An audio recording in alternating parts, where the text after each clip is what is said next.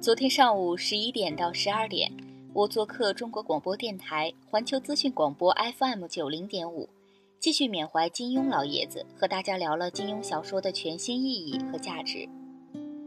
我一直主张研究金庸小说，就是要看他对当时、当下、未来有什么现实意义，而不是形而上学的研究所谓的经学。当然，由于是广播节目，受众层次来自各个方面。不能一开始就上升到研究的地步，也聊了许多大众的话题，比如最喜欢的金庸人物、最喜欢的金庸小说是哪部等等。今天我就把昨天节目聊的话题分享给大家。你最喜欢金庸的哪部作品？作为金庸的铁粉，这似乎是一个很难回答的问题，因为金庸最少有四部小说代表了不同的境界和类型。包括《射雕英雄传》《鹿鼎记》《笑傲江湖》和《天龙八部》。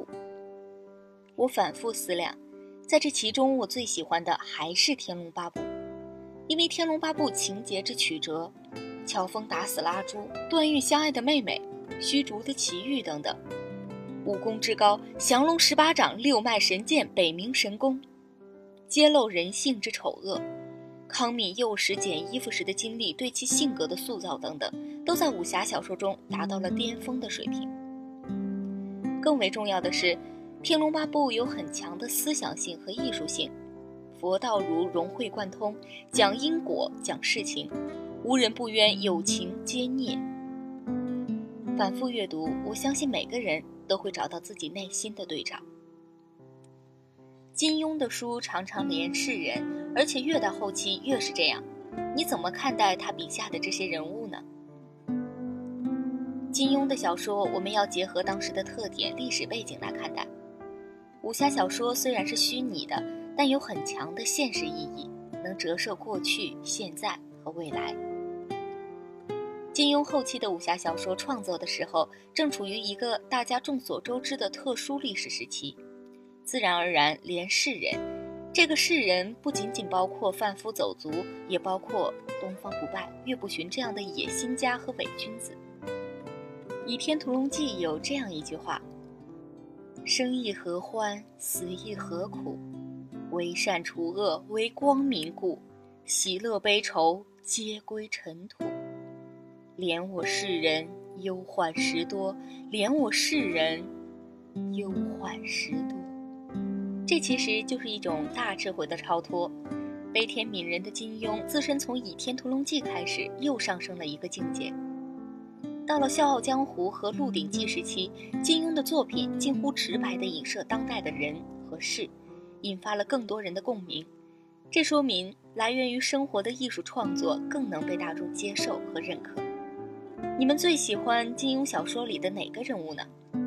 最喜欢的往往是最不可能存在的，所以我最喜欢的是乔峰。乔峰是一个几乎没有缺点的人物。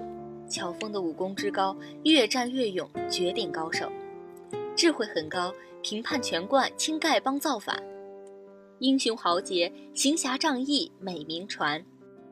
管理能力强，年轻时从基层做起，然后伴随乃至带领丐帮不断向前发展，后成功接班帮主。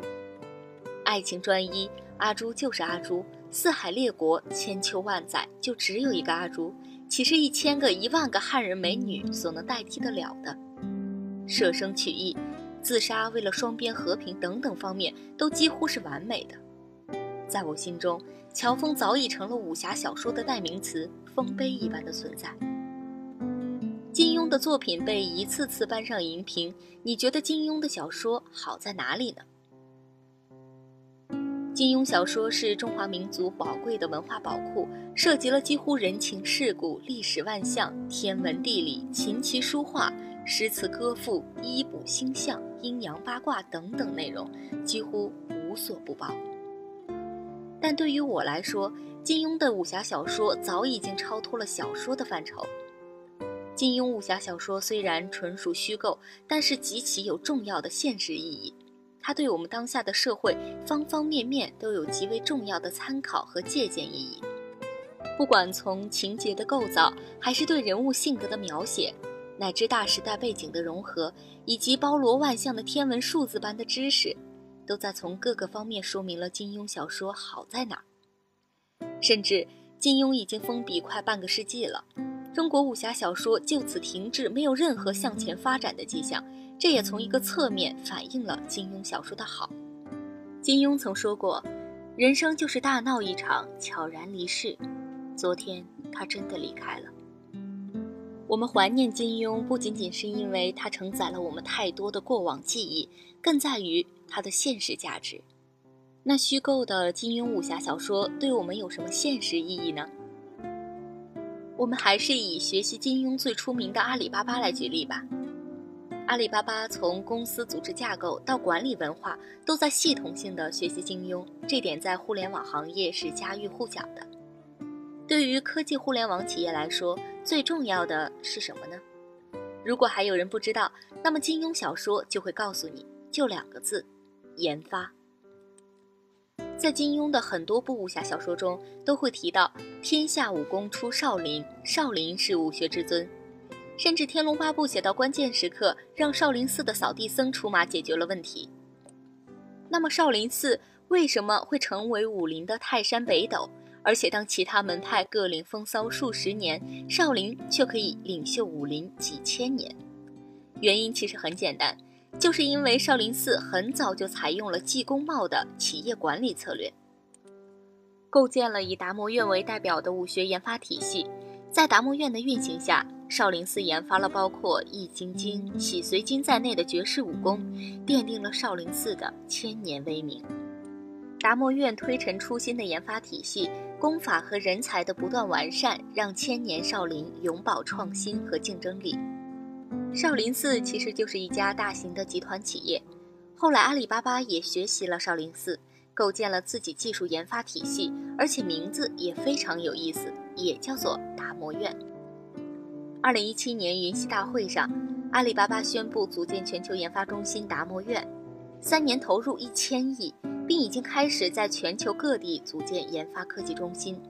马云在会上表示，达摩院必须活得比阿里巴巴长，至少要影响二十亿人，同时必须超过 IBM、微软、谷歌等公司的研究院。